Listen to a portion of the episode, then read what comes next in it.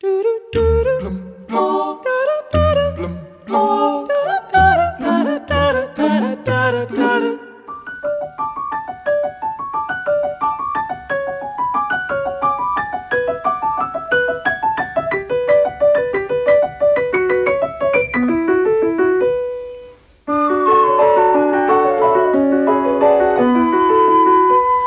Diz-me tu, diz-me lá, quantas árvores há no chão deste jardim, no chão do mundo inteiro. Diz lá, quantas árvores há.